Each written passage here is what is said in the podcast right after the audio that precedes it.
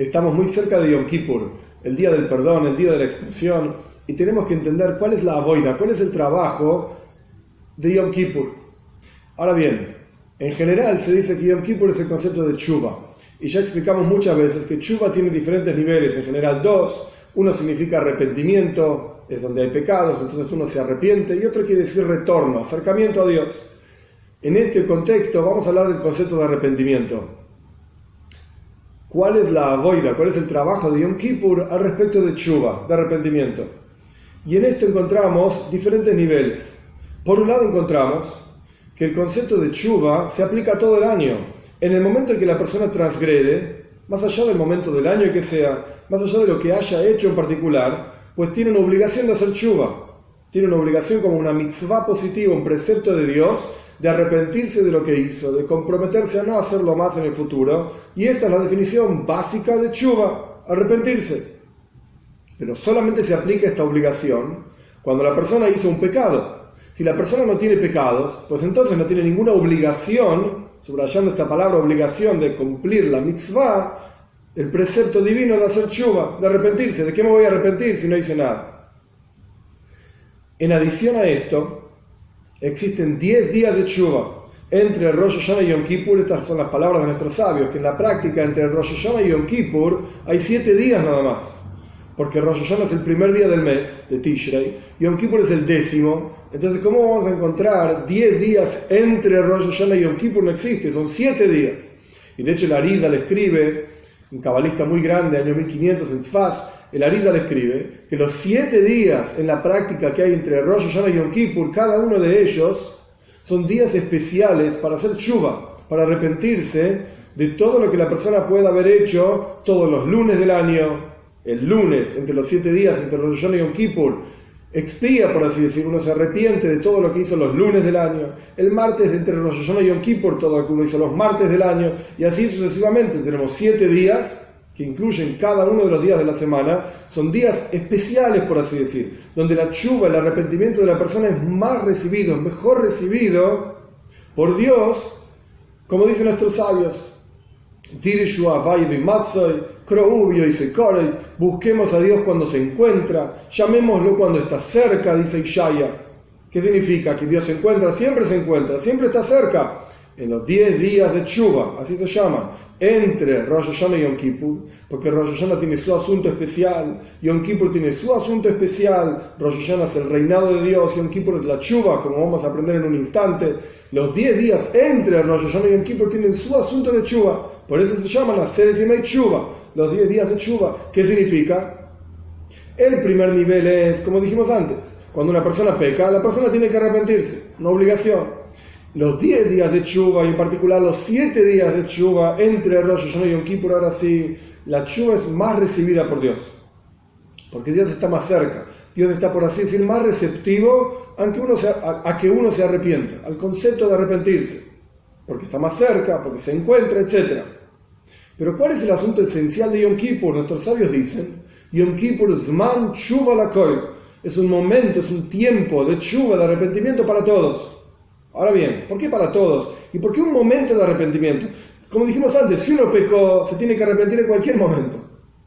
O por lo menos los siete días de chuva entre Rosh Hashanah y un Kippur, donde la chuva es más recibida, pues entonces uno se arrepiente ahí.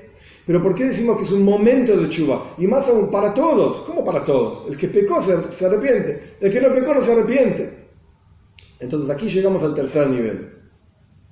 El concepto esencial de Yom Kippur es que el momento de Yom Kippur, el tiempo de Yom Kippur, que es un momento especial del año, como dice la Torah, Ajas Payana, es un momento único en el año, que se revela la unicidad del pueblo judío con Dios, el vínculo esencial que hay entre el pueblo judío con Dios. Ese momento del año, Ajas Payana, único, es un momento que genera en cada uno de nosotros una obligación de hacer chuva, de arrepentirnos. Pero si ya nos arrepentimos en el momento en que pecamos, como el nivel 1, o si ya nos arrepentimos entre los días, en, los días entre Rosh Hashanah y Yom Kippur, como el nivel 2, ¿de qué me voy a arrepentir en Yom Kippur? Entonces nuestros sabios explican que los pecados que la persona se arrepintió el año pasado, en Yom Kippur, o durante el año, lo que sea, tiene que volver a pensarlos en Yom Kippur y volver a arrepentirse en Yom Kippur. Pero ¿por qué si ya nos arrepentimos el año pasado, si ya pedimos disculpas, etcétera, ¿por qué hay que volver a pensar en este asunto? ¿Por qué hay que volver a confesar estos pecados frente a Dios? Porque en Yom Kippur cada persona del universo recibe una aliá, una elevación, en donde nos acercamos un nivel más a Dios. Y cuando una persona se eleva, todos aquellos asuntos que antes ya se arrepintió, al estar en un nivel superior, tiene que volver a arrepentirse. Tiene que volver a pensar en ellos. Dicho de otra manera, simplemente la misma, la misma idea, pero dicho de otra manera, aquellos asuntos que estando en un nivel anterior, inferior, no eran considerados como pecados, cuando una persona se eleva, son pecados. Para una persona de un nivel espiritual más elevado, más refinado, etc., aquellos comportamientos que anteriormente no eran inapropiados, estaban bien para el nivel en el que estaba, en el nivel en el que se encuentra ahora son totalmente inapropiados. Y esto es lo que significa la boida, el trabajo de Yom Kippur en este contexto de Chuba, que significa arrepentimiento. Tenemos que constantemente, como dice David Amelech, el rey David, Negdi Summit, mi pecado está frente a mí siempre. Es verdad, frente a mí un poco de lejos, como dice el Alterrebe, porque si no vamos a vivir una vida totalmente deprimida, etcétera, que no, sirve para nada. Y Simcha, tenemos que servir a Dios con alegría, e incluso la mitzvah de Teshuvah, de arrepentimiento, al ser una mitzvah, tiene que ser hecha con alegría. Pero sea como fuere, mi pecado siempre está frente a mí. De manera tal que uno siempre tiene que saber que la voy del trabajo es elevarse. Y el y en el tenemos que ir de nivel en nivel, de fuerza en fuerza, y cuando subimos de nivel, tenemos que mirar para atrás y decir, hoy ve, los comportamientos que antes estaban bien, ahora, por el nivel espiritual en el que me encuentro, y en particular en el momento de Yom Kippur, Zman Shuva la es un momento de Shuva, de arrepentimiento para todos, porque todos nos elevamos de nivel en Yom Kippur y automáticamente nos obliga esa elevación de nivel y el momento de Yom Kippur, que es el que nos eleva de nivel, a, repasar nuestro pasado, por así decir, a ver nuevamente dónde estuvimos parados, qué es lo que hicimos y a volver a hacer Shuva por aquellos comportamientos que en su momento estuvieron bien, pero en el nivel en el que estamos ahora ya son inapropiados que ayer nos dé el mérito a cada uno de nosotros, que realmente podamos aprovechar el Zman, el tiempo de Yom Kippur, que es un tiempo que eleva a la persona por encima, por así decir, del tiempo, porque tenemos la capacidad de incluso revivir aquellos asuntos en el pasado que no estuvieron bien y repararlos,